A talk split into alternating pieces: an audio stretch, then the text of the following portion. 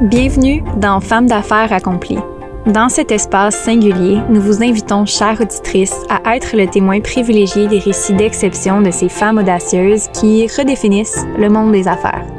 Chaque épisode est une porte ouverte sur l'intimité d'une session de coaching d'affaires, révélant la magie des échanges entre une coach dévouée et trois entrepreneurs passionnés.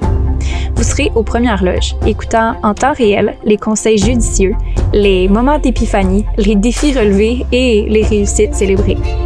Notre ambition, vous offrir à vous, femmes ambitieuses, une source d'inspiration inégalée, illustrant l'alliance parfaite de la passion, de l'intelligence et de la détermination.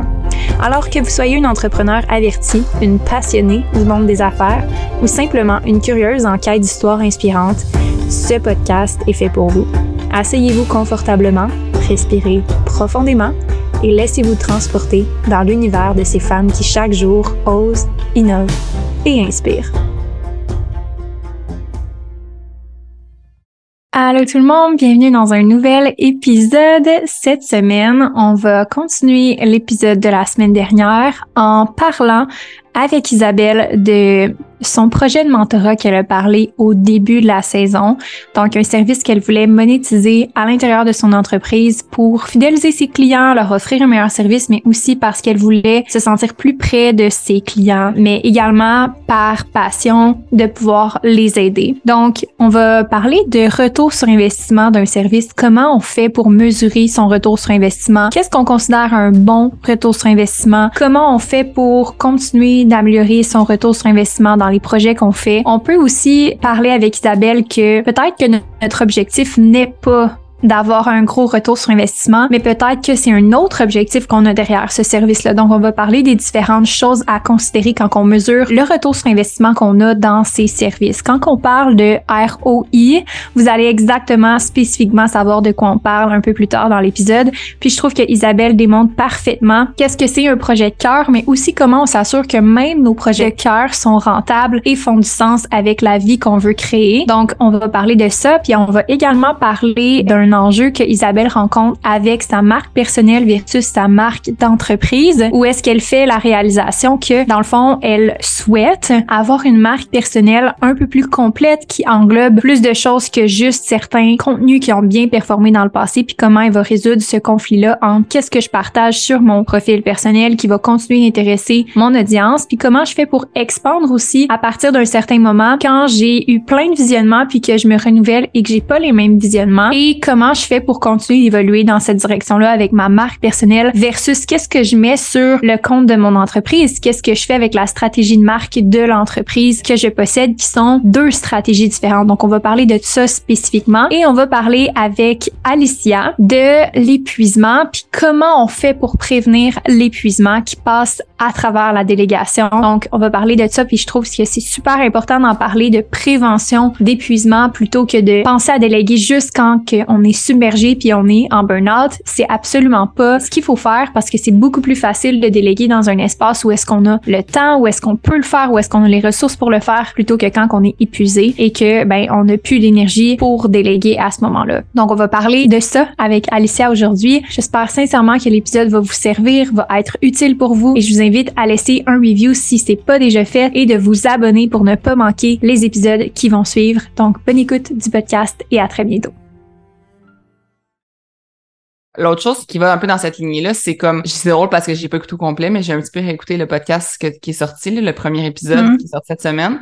je parlais au début de comment ah, le mentorat, qu'est-ce que je faisais avec ça, j'allais-tu le faire? Puis tu sais, je le fais, là, c'est comme on est rendu à la semaine 7. Ça va vraiment, vraiment bien, dans le sens que les gens sont il y a des transformations incroyables. J'ai hâte de comme les partager. Tu sais, c'est sûr, je vais, faire, je vais faire venir comme les personnes en entrevue sur mon podcast, tout ça, parce que je trouve vraiment que c'était exceptionnel les transformations qu'il y a eu. Mais là, euh, la suite de ça. C'est dans le sens que je trouve ça quand même beaucoup de temps de mettre du temps là-dedans. Je trouve que j'ai pas chargé assez cher pour le temps que ça me prend. ça, c'est quand on commence un projet, c'est tout le temps ça, on dirait. Là, on charge pas à la juste valeur parce qu'on n'a pas encore de feedback, de data, puis tout ça. Mais maintenant que j'en ai, tu sais, comme les gens qui sont dans le mentorat présentement, ils veulent d'un, ils veulent pas que ça l'arrête jamais, puis sont, ils sont prêts à payer plus cher, puis tout ça mais je sais pas quelle formule que je veux faire parce que c'est ça, je trouve que ça me prend. Ben en fait, je Je suis vraiment mélangée, pour de vrai. J'aime vraiment ça, mais ça prend vraiment beaucoup de temps. Qu'est-ce qu'on veut dire par vraiment beaucoup de temps? Ben, mettons, j'en fais deux de une heure à une heure et quart par semaine. Fait que ça, c'est comme les deux Zooms là, que, je, que je fais. Là, après ça, bon, ben, parfait, j'ai mis en rediffusion sur le groupe parce qu'il y a beaucoup, beaucoup de gens qui écoutent en rediffusion, vu que c'est comme, je réponds à des questions quand même, qui sont intéressantes pour tout le monde. Fait que j'ai mis en rediffusion. Bon, ça prend 15 euh, minutes après le mettre en rediffusion. Là, après ça, c'est plus la préparation de comme, tu sais, je reçois les questions, là, je lis les questions, là, je me fais une tête, puis on dirait que je suis quand même une personne assez, euh, tu sais, si tu payes pour quelque chose que je te, que je te propose, c'est sûr que je vais y mettre toute mon énergie et mon cœur, dans le sens que tu... Fait que là, les questions, des fois, comme je vais faire de la recherche sur comme pour leur amener un point scientifique, pour leur montrer comme check. Genre, c'est pas juste que ce que je te dis de moi, là, c'est comme voici ce que la science dit. Fait que là, hmm. ça me prend du temps, ça aussi. Fait que je te dirais que par mentorat, me préparer, ça me prend une autre comme heure, heure et demie par mentorat, tu sais. Fait que. fait que deux heures, mettons trois heures par mentorat. Genre, Ouais, non, même pas. Mettons, ça me prend six heures par semaine mm-hmm. le faire.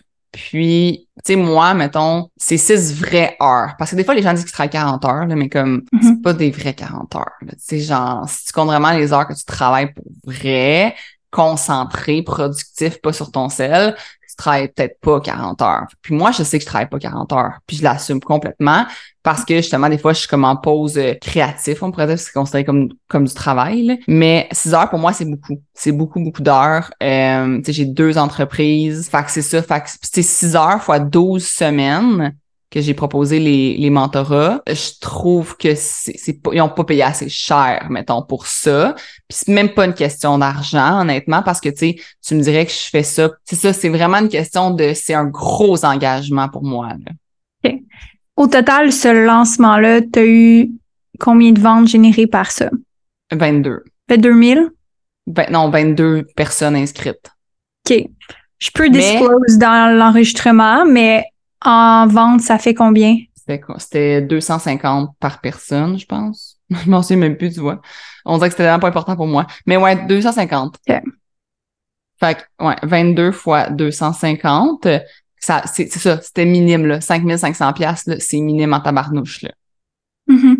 Fait que c'est genre l'équivalent de, puis si t'as fait combien d'heures? Tu dis 72 heures? 72 heures, c'est bien 76 pièces de l'heure, OK?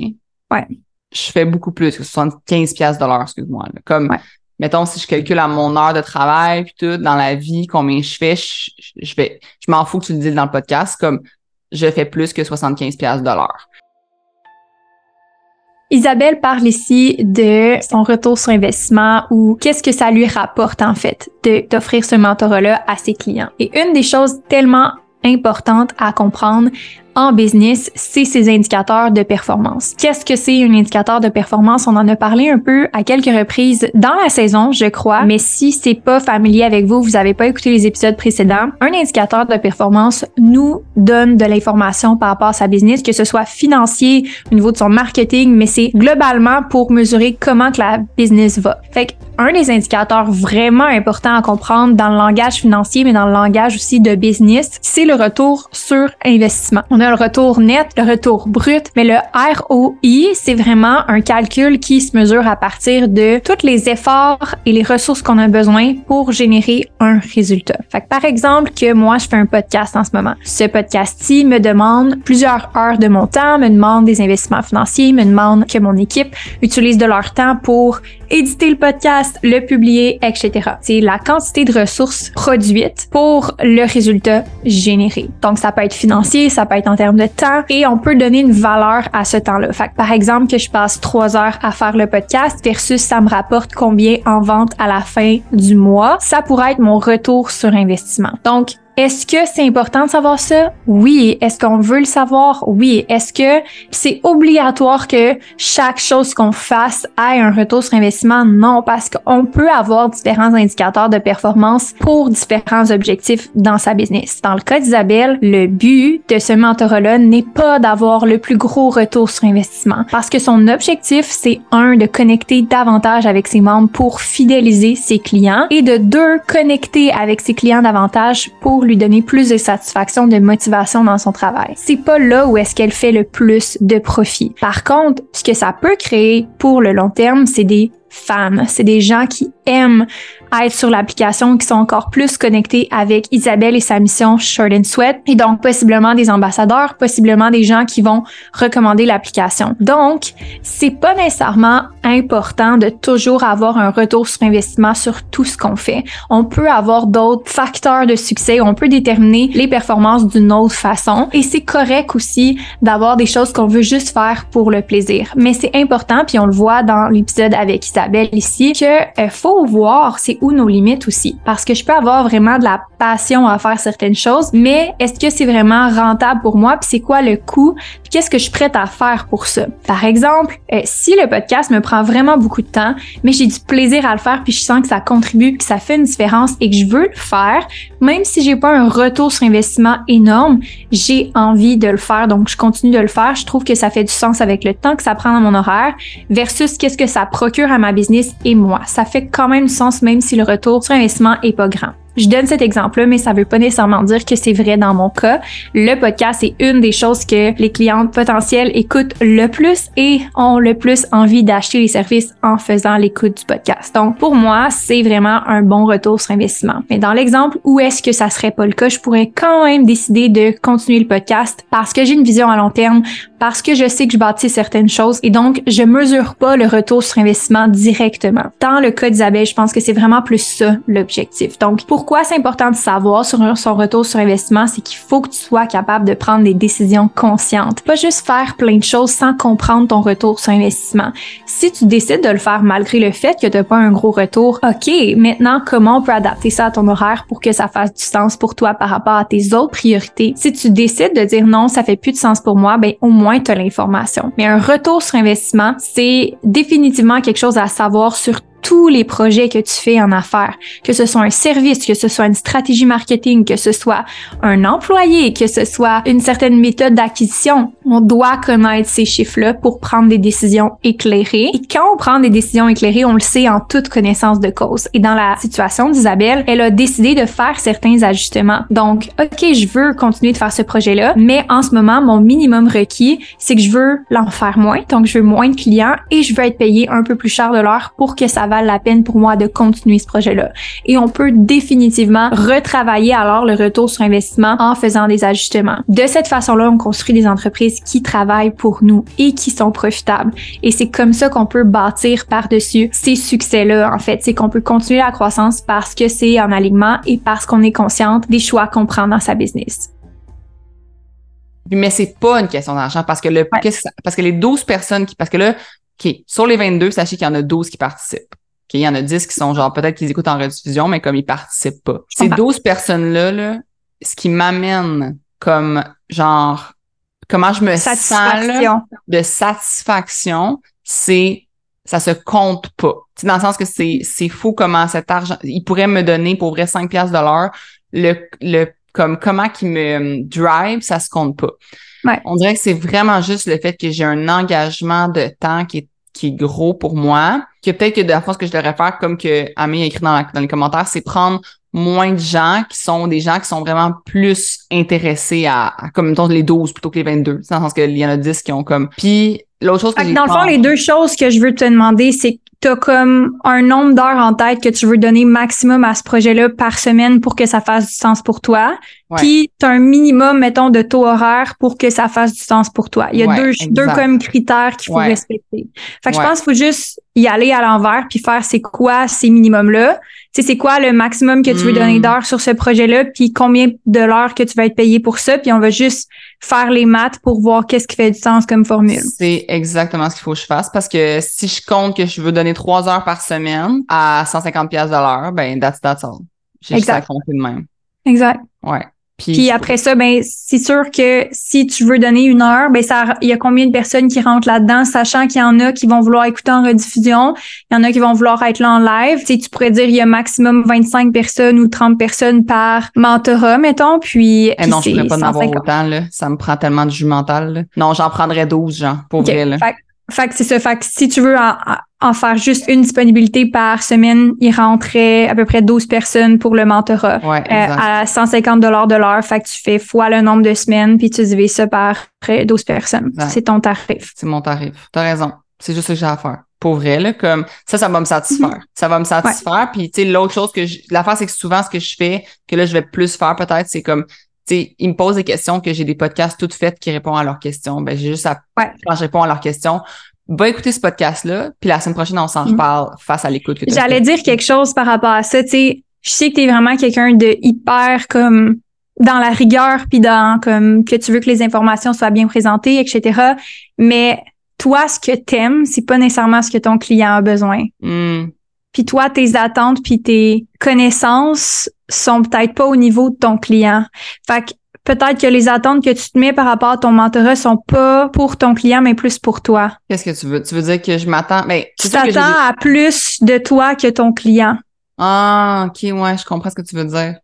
Mais moi, j'aurais un, un, commentaire là-dessus, genre, mm. mettons tantôt quand tu disais, ah, oh, je vais aller chercher l'info scientifique. Oh, mais c'est toi qui fais mon mentorat. Genre, au final, 90% du monde s'en sac, genre.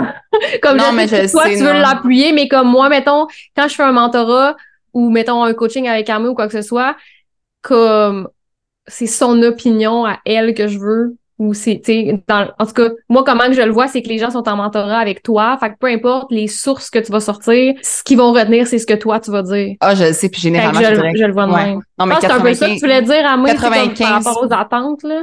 Ouais, mais 95% des réponses, c'est pas scientifique. Là. Ce que je veux dire, c'est que effectivement, j'ai des attentes comme moi, mettons, tu sais, ça, j'en parlais avec une des qui m'a dit il faut que tu continues ça, puis ça, puis j'ai dit oui, mais non seulement j'ai des attentes envers moi, mais envers eux. Genre, moi, je suis une personne que comme j'ai envie de te rembourser si tu participes pas. Genre, j'ai des attentes envers mon client, là, comme moi, ça me gosse quelqu'un qui s'est engagé puis hey, je te dis, je suis dans le groupe là, puis je les taille. Je suis comme, hey, je t'ai pas vu depuis cette rencontre, t'es où, genre? Comme moi, mhm. j'ai des attentes envers eux, là, comme c'est comme, mon, si t'as mis ton argent dans mes poches à moi, ça me brûle cet argent-là si tu participes pas, genre. Fait que mhm. non seulement attentes envers moi, mais attentes envers eux. Fait que ça me crée une genre de charge mentale de comme, ouais. Tu comprends? Oui.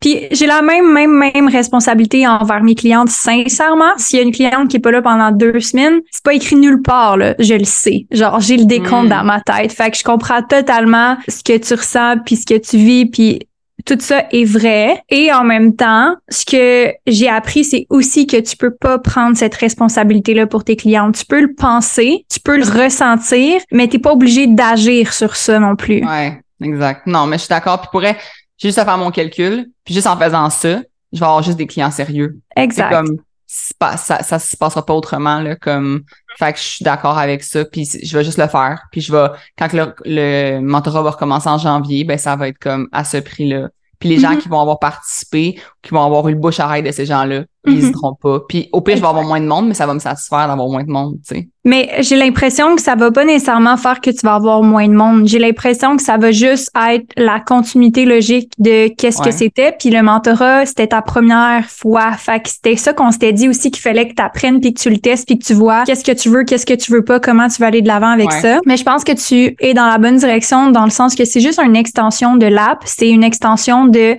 ton podcast, une extension de tes services actuels, puis c'est quelque chose qui te fait plaisir, puis c'est quelque chose qui sert encore mieux tes clients fidèles qui veulent encore plus de proximité avec toi. Fait que je pense qu'il faut pas que ça soit une charge de plus. Si c'est une charge de plus, c'est pas un projet qui est payant. Ce que ça peut créer, c'est de la fidélisation encore plus de tes clients, encore plus de bouche à oreille et tout, puis il faut que ça reste comme ça. Mais je pense pas que l'objectif, comme on a dit au début, c'est d'avoir 100 personnes là-dedans de toute façon. Vraiment. Euh, fait que, tu sais, t'as cette belle opportunité-là de monétiser quelque chose qui te fait triper, mais je pense que faudrait que tu mettes aussi des attentes différentes à toi parce que mm-hmm. toi, mettons que tu payes une coach fitness, peut-être que toi, tes attentes vont être qu'elle t'informe de choses encore plus avancées que toi, tu sais parce que tu es vraiment informé là-dedans. Mais ça, c'est tes attentes envers toi. Mais quelqu'un qui est un client qui a pas les niveaux de connaissances que tu as puis l'expérience que tu as, pas besoin de ça. Fait que, tu sais, même ton heure de préparation avant, peut-être ça pourrait être juste 15 minutes, là, tu sais. fait que de réduire ces attentes-là pour que ce soit la chose la plus no-brainer pour toi, puis que ton client va être autant satisfait au bout de la ligne, puis il s'en rendra même pas compte, tu sais, que t'as pas passé une heure à préparer le, exact. whatever. Ouais, je suis d'accord. Non, je suis d'accord. Pour elle, ça, ça m'a vraiment euh, ouvert l'esprit puis tout. Fait que euh, je vais calculer ça. Yes. Merci. All right. Allô, Alicia? Hello. J'aime ça passer en dernier. On dirait que ça m'a comme rassurer. Ça te motive?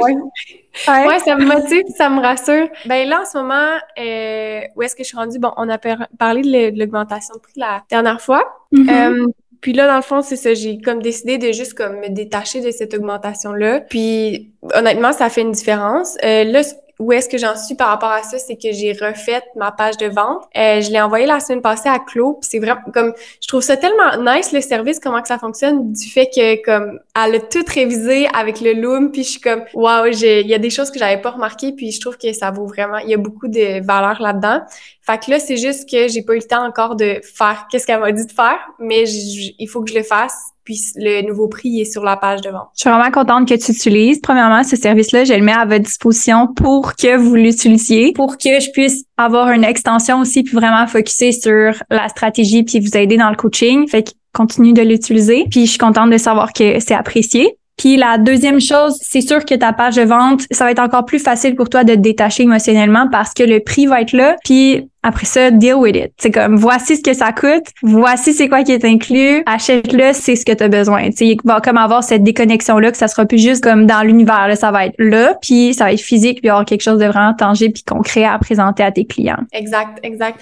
Euh, puis là aussi, dans le fond, qu'est-ce qui se passe ces temps-ci, c'est que je, suis je me sens un petit peu essoufflée de porter tous les chapeaux parce que, euh, bon, j'ai encore mes contrats, puis il y a un contrat que j'adore faire, ça prend quand même beaucoup de mon temps, mais comme j'aime vraiment ça, euh, mais ça fait en sorte que je suis pour mon entreprise, ben, les deux, c'est mon entreprise, là, mais pour la formation, je me sens un petit peu essoufflée, là, tu sais, de, de porter le chapeau de la vendeuse, de porter comme celle qui fait le marketing, celle qui fait comme le copywriting, tout, tu sais, de tout porter les chapeaux, puis je suis comme, on dirait que je mets moins de temps parce que je suis juste fatiguée, puis en même temps, avec le revenu que j'ai de mes clients, je reste confortable, fait ça me, ça me break un petit peu.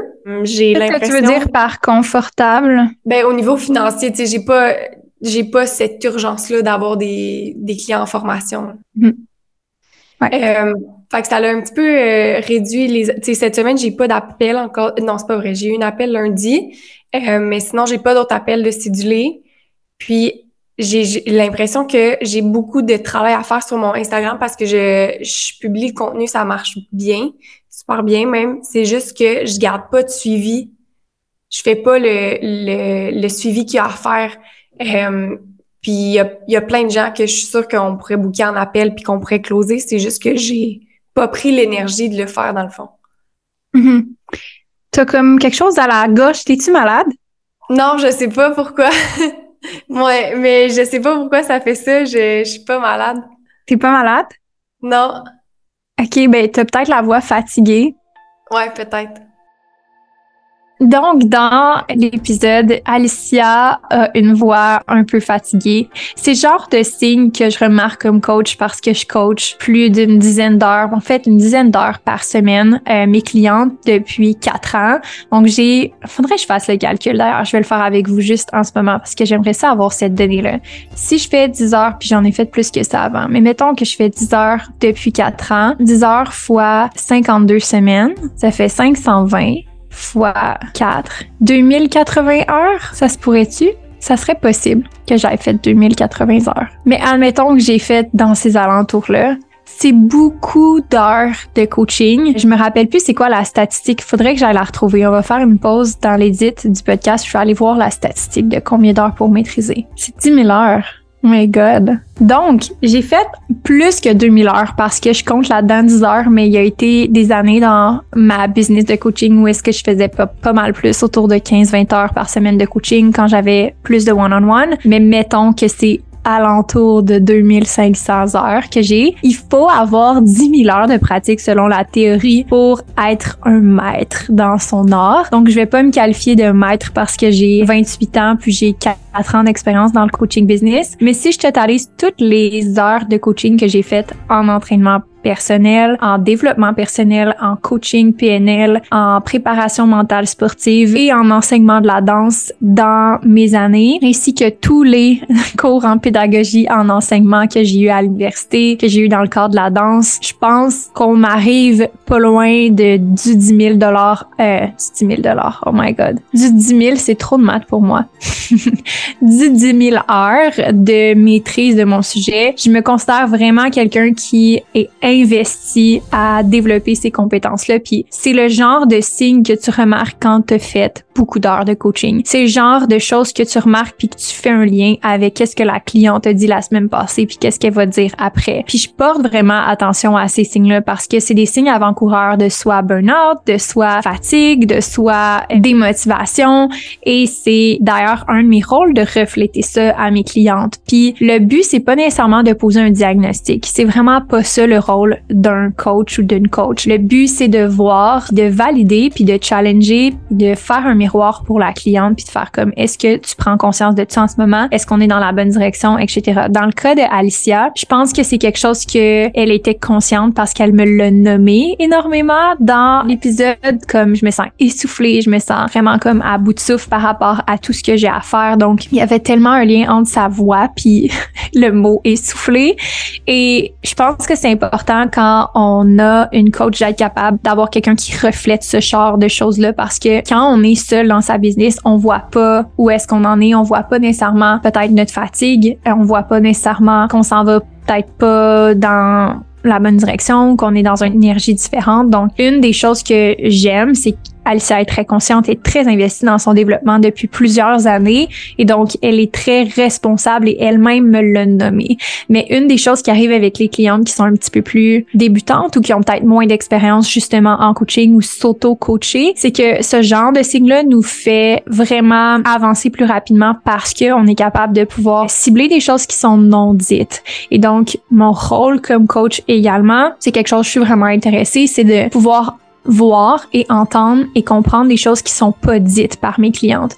Et on peut difficilement le voir euh, à cause que vous l'entendez sur un épisode de podcast, mais pour connaître mes clientes, je connais leur thème de voix, je connais leur non-verbal, je connais aussi leur manie, etc. Donc, je vois quand on est dans la bonne direction, quand on est moins dans la bonne direction, sans nécessairement qu'elles aient à dire quelque chose. Puis ça, ça a un gros avantage parce que quand j'apprends à connaître mes clientes, ils ont pas nécessairement besoin de me parler pour que je comprenne ou pour que je puisse voir où est-ce qu'elles en sont. Puis ça, c'est juste un exemple, par exemple, avec la voix d'Alicia en ce moment, que là, je peux vous démontrer parce que ça a été, on a pu l'entendre, je crois, mais il y a des choses que je peux pas nécessairement vous expliquer que je vois par rapport au non-verbal, par rapport aux manies ou les choses qu'elles vont faire dans le Zoom call comme gribouiller ou comme des habitudes que je peux voir que ça, ça tend à être un pattern ou ça tend à être une habitude qu'elles ont quand elles font peut-être de l'évitement, etc. Donc, ce genre d'habitude-là, puis ce genre de prise de conscience-là m'aide énormément dans la stratégie, même si c'est pas tangible. Puis je voulais juste prendre le temps de le mentionner parce que ça fait partie, entre autres, d'un rôle dans le coaching.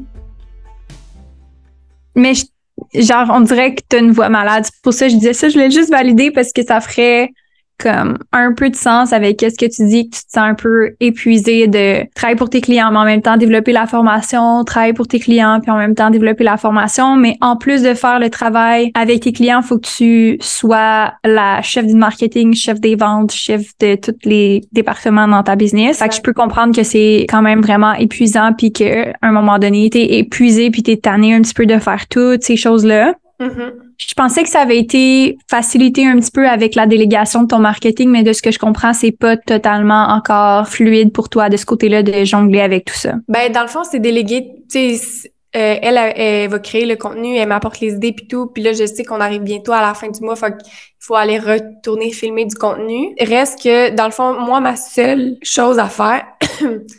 je sais pas pourquoi ma voix est comme ça. La seule chose que j'ai à faire, c'est d'aller le publier, dans le fond tout est déjà prêt, mm. puis de le filmer. L'affaire, c'est que c'est d'aller répondre aux commentaires, aller répondre aux messages que je reçois, que je me dis, OK, ben peut-être que je devrais déléguer aussi à ce niveau-là. Parfait. J'ai comme quelques petites questions à te poser, plus globales, si ça te va, qu'on aille dans cette direction-là. Ouais. Est-ce que tu sens que ton énergie est à la bonne place avec tes clients? Tu sens que ton énergie est dispersée de la bonne façon en ce moment ou non? Ben, dans le fond, en ce moment, comment que mon énergie est dispersée, c'est que je fais un 25 clients, un 25 clients, wow, minute, un 25 heures pour des clients. Puis tu sais, comme Isa disait tantôt, c'est un 25 heures qui est qui est chargé, là, fait que c'est comme du travail, là, c'est pas de la perte de temps. Plus, j'ai un trois heures de coaching, j'ai trois filles en ce moment, fait que j'ai trois heures de coaching par semaine avec eux. Fait que, tu sais, déjà là, je suis, je suis quand même à beaucoup d'heures de travailler juste pour qu'est-ce que j'ai obligé, comme, obligé de faire, tu comprends? Mm-hmm. Fait que t'as comme un genre de 30 heures par semaine que tu travailles comme devant ton écran, puis c'est comme vraiment focus, qui en plus de ça, tu as tout le développement de la business. Fait que t'as d'autres heures que tu mets sur le marketing, sur les ventes, sur euh, tout ça à côté. Exact. Fait que si tu avais à, évaluer un nombre d'heures que tu fais pour ça, ça ressemblerait à quoi? Ben, je te dirais qu'en ce moment, j'arrive à mettre comme un 5-7 heures sur ma business. Ouais. Fait que c'est comme un, presque 40 heures au total. Ouais. Puis c'est un peu de tout, fait que tu te sens un peu épuisé de faire un peu de tout. Mon point, est-ce que tu trouves que cette proportion-là, 5-7 heures, mettons, avec tes coachings, c'est 10 heures, versus 25 heures pour tes clients, c'est la bonne proportion de ton énergie ou tu sens qu'il y a des changements à faire par rapport à ça? Ben, je pense qu'il y aurait des changements à faire par rapport à ça. Je pense que c'est beaucoup de... Il y a un 20 heures sûr que je vais garder comme à... Mm-hmm c'est un client que, bref, c'est ça, je vais le garder. C'est juste que le reste, tu sais, mettons, j'ai, il y a un 5 heures qui est chargé à cette cliente-là, mais il y a aussi la charge mentale. C'est pas, tu travailles physiquement un 5 heures, mais il y a aussi comme d'autres heures que tu es en train de penser à mm-hmm. comme des processus ou des choses que tu vas faire. Peut-être voir à déléguer ça, peut-être voir si, euh, tu sais, c'est des tâches qui sont, qui se font facilement, je pourrais le déléguer à une autre adjointe. Alicia euh, parle justement qu'elle veut déléguer davantage et que euh, ça l'aiderait vraiment à sentir moins essoufflée dans sa business. Puis je trouve que c'est tellement un beau succès. Euh, de se rendre à l'étape de déléguer, c'est définitivement un accomplissement. C'est définitivement quelque chose qui est souhaité en affaires et c'est correct de se sentir essoufflé. Il y a beaucoup de clientes qui voient ça comme oh my god, j'arrive pas à tout faire, j'arrive pas à tout gérer en ce moment, puis je me sens un peu essoufflée d'avoir tous ces chapeaux là. Mais c'est une bonne nouvelle. Si tu arrives à ce point-là dans ta business, ça veut dire que tu as du succès. Donc, c'est juste que c'est difficile de rester dans cette phase-là pendant longtemps. Fait que cette espèce de transition-là entre j'ai des gens qui sont là pour m'aider, me supporter dans la croissance et je dois faire tout en même temps est plus challengeante parce que comme toutes des énergies, il y a des énergies déployées aussi dans la délégation en plus de gérer tout ce qui est à faire.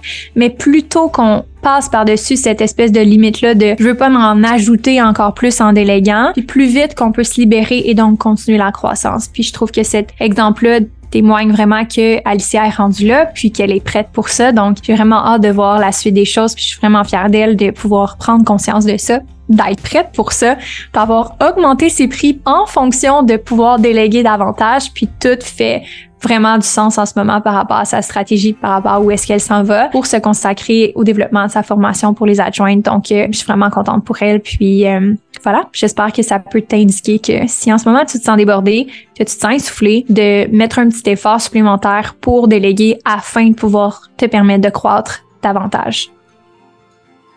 Ouais, je pense que ça serait bien parce que même si tu envie de conserver ton plus gros mandat d'adjointe en ce moment, qui est ton 20 heures, 5 heures ou 6 heures dans ta semaine pour créer de l'espace mental, pas nécessairement juste physique, là, dans ton horaire, ça fait vraiment une grosse différence. Mm-hmm. Euh, surtout quand c'est des tâches que tu n'as pas le choix de faire, que c'est comme un 5 heures, c'est comme, faut que ça soit à ton horaire à chaque semaine si je prends comme par exemple, moi, tu m'ajoutes cinq heures de coaching par semaine, ça fait une énorme différence dans ma semaine parce que je suis obligée de le faire, puis je dois être là, puis etc. Fait c'est pas comme, ah, tu sais, mon tournage de contenu, je peux le faire la semaine prochaine. C'est juste dans ton horaire, puis il faut que tu le fasses. Fait que c'est pas du tout la même chose. Fait que je peux comprendre que ça, en ce moment, ça serait à revoir. Est-ce que c'est encore d'actualité si tu veux développer ta formation, si tu veux avoir de l'énergie, puis du temps, puis de l'espace pour le faire? Ce serait sûrement à réévaluer pour le mm-hmm. déléguer. Ouais, je pense que ça, ça sera délégué. Puis aussi, comme j'ai mentionné tantôt au niveau des réseaux sociaux, mm-hmm. de déléguer quelques heures justement pour... Parce que, tu sais, j'ai un pipeline, j'ai des, des gens qui rentrent dedans, mais s'il n'y a pas de suivi, s'il n'y a pas de Ouais, c'est là que je m'en allais aussi pour la suite. Je pense que la priorité, ça serait de déléguer le mandat qui te prend euh, plus de temps pour te créer de l'espace pour penser à la stratégie de vente pour ta formation. Puis oui, après ça, la déléguer, tu sais, comme les suivis, c'est pas obligé d'être toi qui les fait, même si toi, tu vas faire la stratégie, puis tu vas faire les processus, puis que tu vas expliquer à la personne comment faire. Une fois que tu as mis ça en place, tu peux le déléguer. Exact. Fait que première priorité, déléguer le mandat de 5 heures que tu as actuellement. Mm-hmm à une de, des adjointes que tu as formées. Deuxième priorité, mettre un processus clair de vente sur tes médias sociaux, ben ton compte Instagram, puis après ça le déléguer. Mm-hmm. Ouais, ben ça c'est déjà pas mal fait là. Le processus. Le processus est fait, fait qu'il restera à le déléguer. Ouais, exact. Ça fait du sens. Ouais. Euh, J'ai une question euh, par rapport à mon contrat, mettons. Pour l'instant, là, ça va faire quasiment un an qu'on a, tu sais, travaille avec moi, tout ça. Elle sait que c'est moi l'entreprise, Mhm. mais si, mettons, là, j'ai quelqu'un, j'ai un contre le contrat, mais je délègue à quelqu'un. C'est une clause dans le contrat qu'il faut que tu ajoutes comme quoi que tu as le droit d'utiliser des contractuels ou des ressources à l'interne pour pouvoir exécuter le travail, mais que c'est ta responsabilité en fait. OK. Je pense que j'ai une clause qui ressemble à ça dans un de nos contrats que je pourrais rechercher pour toi puis te l'envoyer, mais ça pourrait complémenter. Tu pourrais juste ajouter une clause au contrat que tu as actuellement. Mhm. OK, parfait.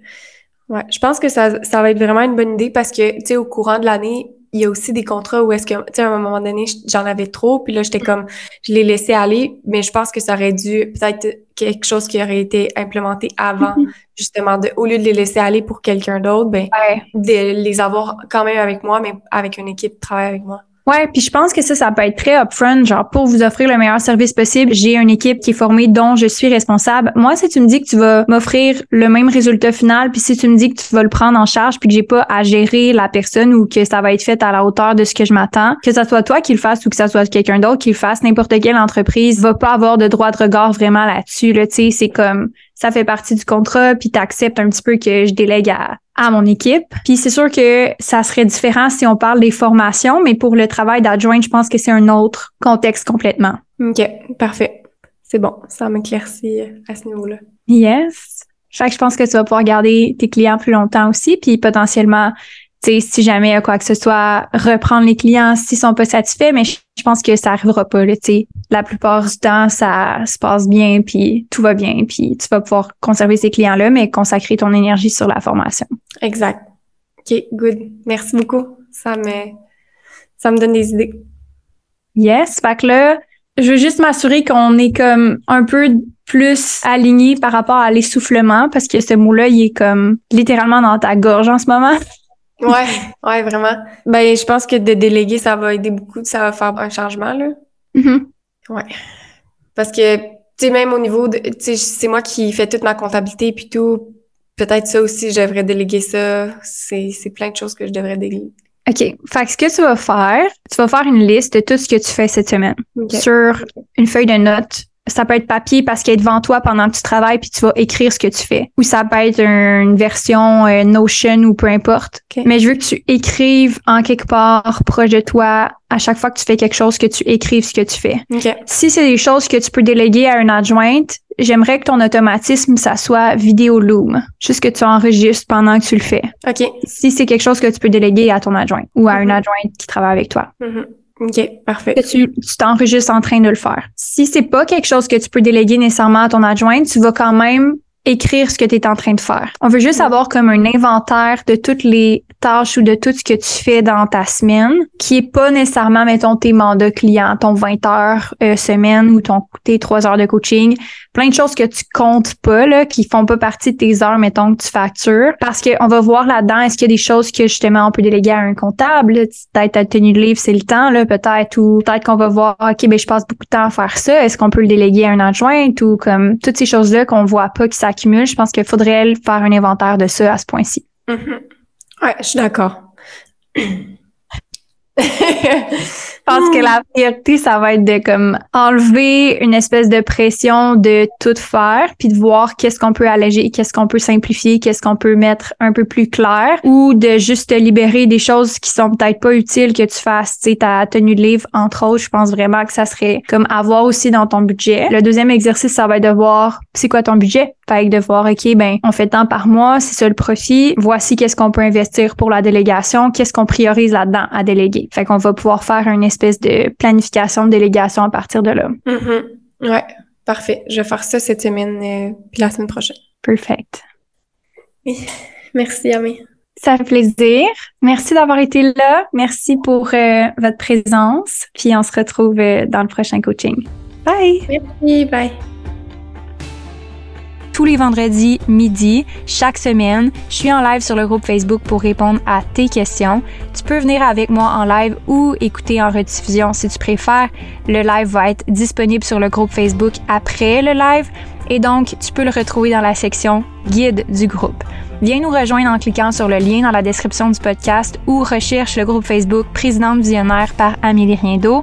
Sur ce, j'espère que tu as aimé l'épisode d'aujourd'hui. C'est un plaisir de passer ce temps-là avec toi et on se revoit la semaine prochaine.